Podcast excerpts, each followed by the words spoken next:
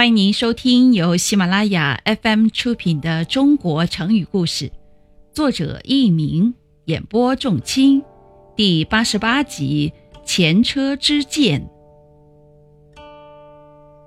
贾谊是西汉时期著名的文学家，他年轻的时候所写的文章便远近闻名。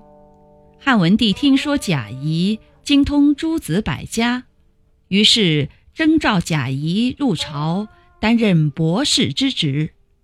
此时贾谊年方二十岁，为了表示对汉文帝的忠心，他曾多次上书，陈述治理国家的大政方针，受到皇帝的赞赏。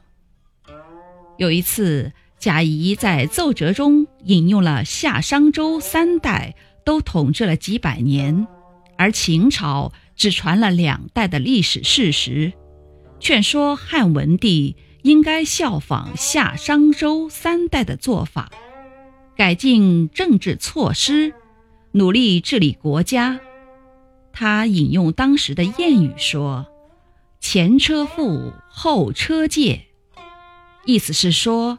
前面的车子翻了，后头的车就要小心了，应当以此为戒，避免再发生类似的错误。接着他又说道：“秦代灭亡的车迹，我们已经看到了，如果不注意，我们也会走上灭亡的道路。所以，我们一定要施行仁政，安抚百姓。”听众朋友们，您正在收听的是由喜马拉雅 FM 出品的《中国成语故事》。汉文帝认为贾谊的意见很好，于是采取了相应的轻徭薄赋、提倡节俭、奖励农桑等休养生息的措施。经过他和儿子汉景帝两代皇帝的治理，社会经济获得了很大的发展。国力也逐步强大起来。历史上称这一时期的统治为文景之治。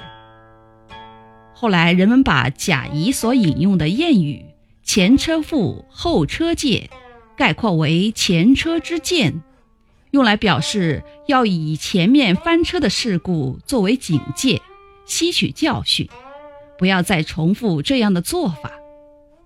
现在多用来比喻要吸取别人失败的教训，以防自己再走上失败的道路。见镜子的意思。听众朋友们，本集播讲完毕，感谢您的收听，再会。